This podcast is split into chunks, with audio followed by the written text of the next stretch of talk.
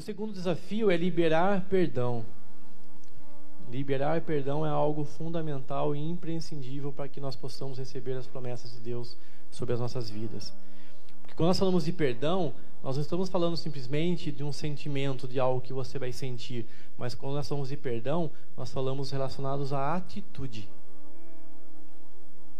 Primeiro, a gente precisa agir. Primeiro, eu e você temos que liberar o perdão e depois sentirmos o fruto que aquilo fará na nossa vida e na vida daquela pessoa que recebeu o perdão. Salmos 4, 8 diz assim: Em paz me deito e logo adormeço, pois só tu, Senhor, me fazes repousar seguro.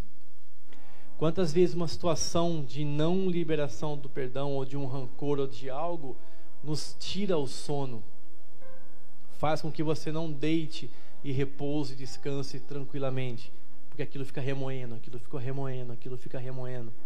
E talvez por dias, talvez por semana, talvez por meses ou anos.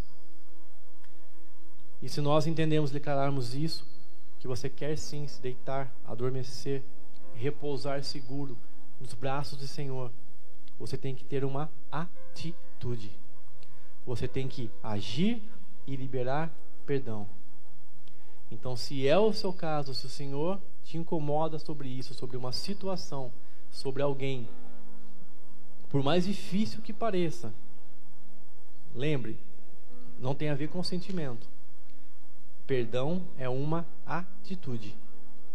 E isso vai trazer um desbloqueio e um derramar de Deus na tua vida, que vai ser algo que você não vai ter como não testemunhar isso, dizer que algo aconteceu, porque está na palavra. Não é o Marcelo que está falando, é a palavra de Deus. Amém?